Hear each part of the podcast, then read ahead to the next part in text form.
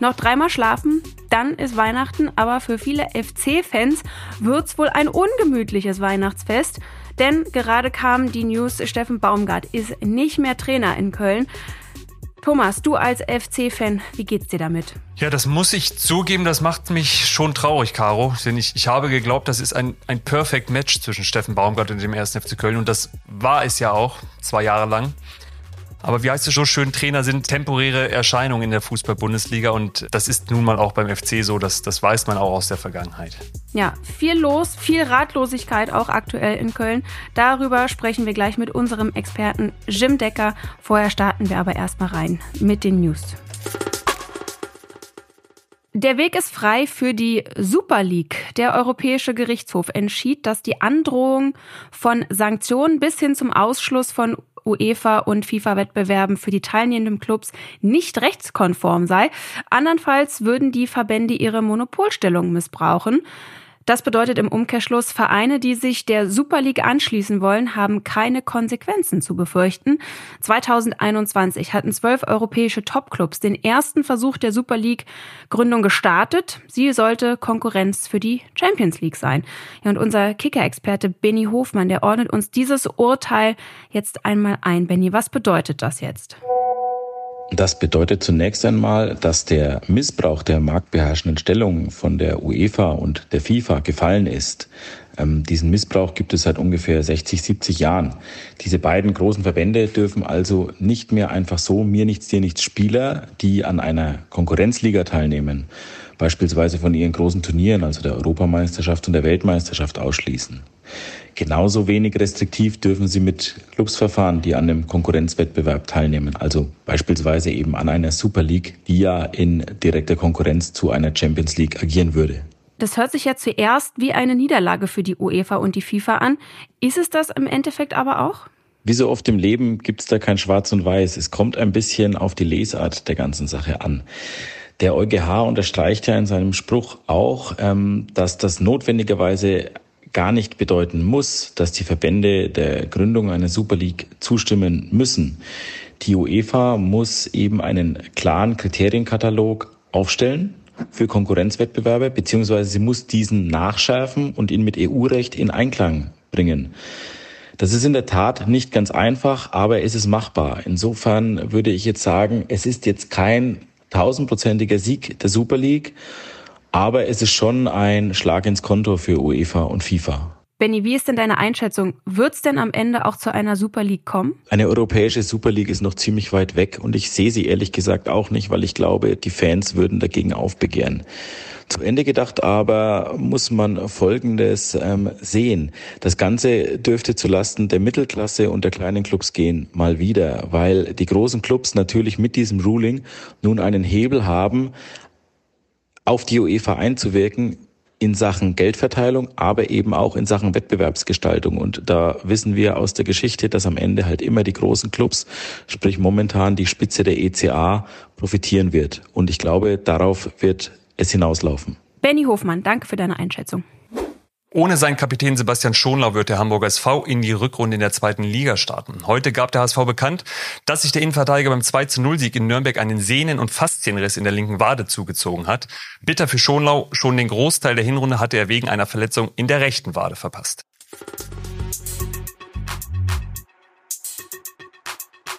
Das 0 zu 2 bei Union Berlin, Platz 17 nach 16 Spieltagen, nur 10 Punkte und 10 Tore. Das alles führt am Donnerstag zu dem, was man lange Zeit für unmöglich hielt beim 1. FC Köln. Steffen Baumgart ist nicht mehr Trainer der Geißböcke. Was nun FC? Darüber reden wir jetzt mit unserem Mann vor Ort in Köln, Jim Decker. Jim, grüß dich. Hallo zusammen. Jim, nimm uns mal mit. Was ist da passiert am Geisbockheim seit gestern Abend, als es mit dem 0 zu 2 bei Union Berlin in die Winterpause ging?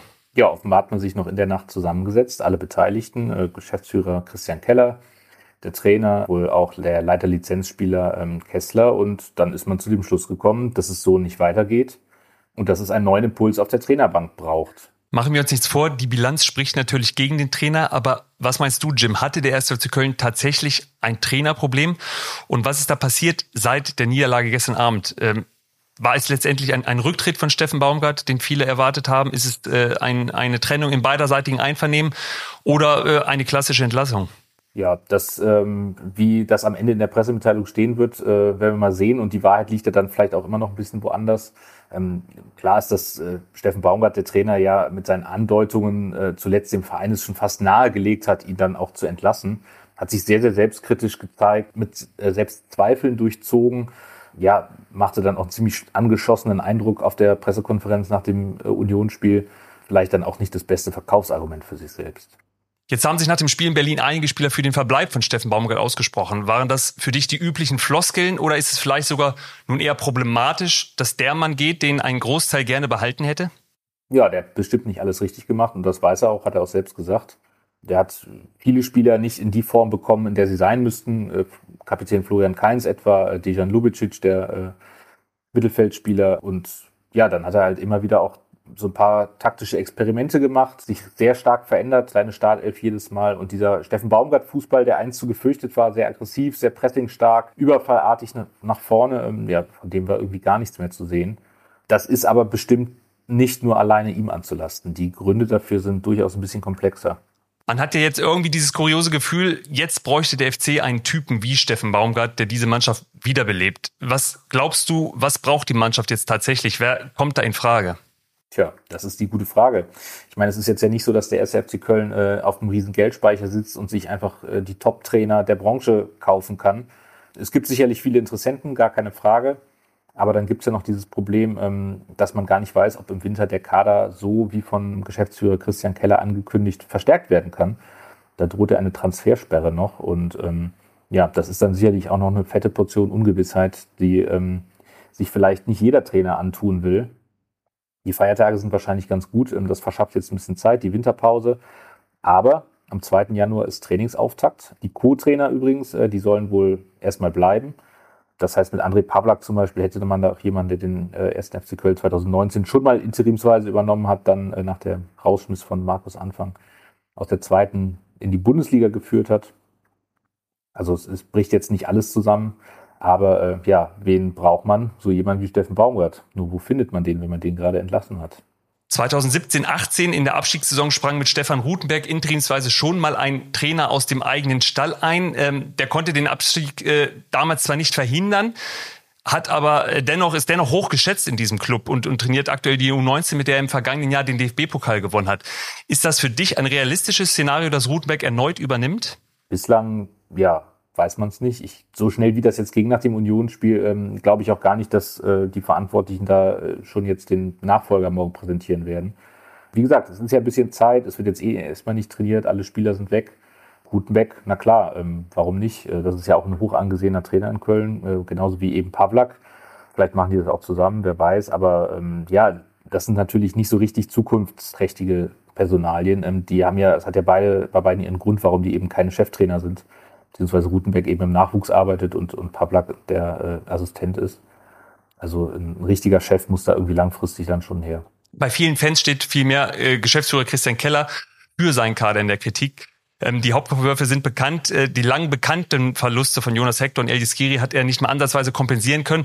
Wie siehst du Kellers Rolle? Ja, auf den werden sich jetzt alle Blicke richten. Ähm, der hat einen sehr, sehr beliebten Trainer, auch bei den Fans und im Vereinsumfeld in der Stadt jetzt verheizt. Ähm, der ist nicht mehr da und ähm, den Kader, den hat natürlich maßgeblich zusammen mit Baumgart, aber eben maßgeblich Keller zusammengestellt. Und da muss man sagen, da ist er offenbar einer Fehleinschätzung einfach unterlegen. Ähm, die Vermutung, dass dieser Kader äh, halbwegs im gesicherten Mittelfeld irgendwie landen kann, die ist jetzt erstmal hin.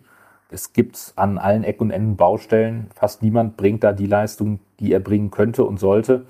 Keller will ja auch nachlegen, hat schon mehrfach angekündigt, wenn es geht, bitte noch einen Stürmer und vielleicht noch jemand fürs Mittelfeldzentrum. Eben da, wo zum Beispiel Skiri gespielt hätte, wenn er noch da wäre. Ob das dann so gelingt. 600.000 ähm, Euro fast Strafe gab es äh, vom, vom DFB jetzt zuletzt für äh, die Pyro-Show. Das drückt auf die eh schon klammen FC-Kassen. Wie gesagt, die Transfersperre des Sportgerichtshofs Kastroth könnte nicht so einfach werden, dann da noch jemand zu holen, der äh, das rausreißt in so einer Halbserie. Werden aus deiner Sicht die Karten jetzt komplett neu gemischt? Glaubst du, dass zum Beispiel mit Baumgarts Abgang eine Tür für Top-Talent Justin Deal aufgeht, der aufgrund seiner Weigerung, seinen Vertrag zu verlängern dieser Saison für den FC bislang in der Bundesliga nicht zum Einsatz gekommen ist? Oder war das vielmehr eine Entscheidung von Trainer und sportlicher Führung zusammen? Ja, das war auf jeden Fall mit zu großen Teilen eine Baumgart-Entscheidung. Gut möglich, dass sich das jetzt ändert. Die Tür ist ja auch gar nicht zu. Also Berater und Verein haben ja immer gesagt, ähm, es ist ja gar nicht ausgeschlossen, dass da vielleicht doch noch irgendwas aufeinander zuläuft. Vielleicht jetzt ja sogar ohne den Trainer. Fakt ist, das ist natürlich eine Maßnahme, der hat keine Bundesliga, keine Zweitliga, keine Drittliga-Erfahrung. In der viertklassigen Regionalliga macht das ganz gut, aber wenn man so jemanden reinwirft, dann muss der auch sofort zünden. Das ist sehr, sehr risikoreich. Ob das der nächste Trainer macht, äh, vielleicht, wenn er aus dem Nachwuchs kommt, gut möglich. Garantiert ist es nicht. Und selbst wenn er ihn reinschmeißt, weiß dann niemand, ob der plötzlich die Tore liefert, die zuletzt gefehlt haben. Du hast das äh, angekündigte Kassurteil bereits angesprochen. Ähm, wenn das negativ ausfällt, was glaubst du, ist der FC auch ohne Winterneuzugänge Bundesliga tauglich? Ja, also bislang war es offenbar nicht. Ähm, ich glaube schon, dass da ein bisschen mehr im Tank ist, wenn dann doch vielleicht der eine oder andere Spieler mal das Level erreicht, was er in den vergangenen Jahren auch hatte. Dann gibt's ja noch so Patienten wie Farid Alidou, der von Eintracht Frankfurt ausgeliehen ist, äh, U21-Nationalspieler äh, sogar lange Zeit war, ähm, der komplett außen vor ist, noch gar nichts zeigen konnte. Es gibt den einen oder anderen Verletzten, ähm, die dann vielleicht wieder zurückkehren. Ja, also möglich ist das bestimmt. Es ist auf jeden Fall äh, kein absolutes Himmelfahrtskommando. Irgendwie könnte man sich dann da schon die Punkte zusammenkratzen. Aber die Frage ist, was muss ich dann da tun, dass der Kader, der es bislang nicht gebracht hat, jetzt plötzlich bringt? Schwierige Frage. Jim, hab vielen Dank für deine Einschätzung. Ähm, viel Erfolg und viel Spaß bei der Trainersuche. Es gibt viel zu tun in den nächsten Tagen auch für dich. Danke, Thomas. Ums Geisbockheim bleibt es immer spannend.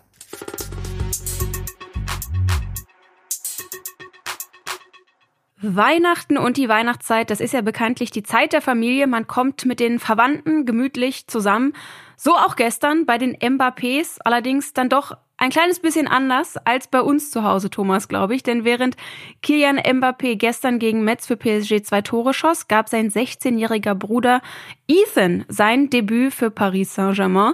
Die Mbappés tanzen ihre Gegenspieler also aus. Wir tanzen Weihnachten mit der Familie um den Weihnachtsbaum. Ja gut, da hat PSG das, das Weihnachtsfest schon ein bisschen vorgezogen und die, die Brüder zusammengebracht. Ähm, Finde ich schön. Ich tippe mal, Kilian wird da auch ein gehöriges Wörtchen mitsprechen, wer da spielt und wer da nicht spielt. Und wenn ich sein Bruder auch. einigermaßen talentiert ist, dann nimmt er den dazu und wird wahrscheinlich jetzt ein noch fröhlicheres Weihnachtsfest im Kreise der Familie feiern, weil jetzt beide sind Ligue 1-Spieler. Der eine ist ein Superstar und der andere vielleicht ein ein kommender, ich weiß es nicht. Ja, Thomas, ich habe es gerade angesprochen. Um den Baum tanzen, wann stellt ihr bei euch in der Familie denn den Weihnachtsbaum auf? Das würde mich noch kurz vor Ende hier interessieren. Der steht schon. Oh. Der steht bei uns dies Jahr überraschend früh, seit ein paar Tagen. Jetzt ist auch schon geschmückt. Also es ist, äh, es kann losgehen bei uns. Caro, wie sieht's da bei dir aus? Wir stellen den Baum immer erst am 23. auf. Ähm, deswegen, bei uns steht er noch nicht. Das heißt aber jetzt auch für mich, dass das meine letzte Folge vor Weihnachten war. Deswegen wünsche ich dir, Thomas, und natürlich allen Zuhörern und Zuhörerinnen schon mal frohe Weihnachten und bis ganz bald. Wünsche ich euch auch. Ich komme aber morgen mit Matthias nochmal wieder. Bis dahin, ciao. Kicker Daily ist eine Produktion des Kicker in Zusammenarbeit mit ACB Stories. Redaktionsschluss für diese Folge war 14 Uhr. Abonniert den Podcast, um keine neue Folge zu verpassen.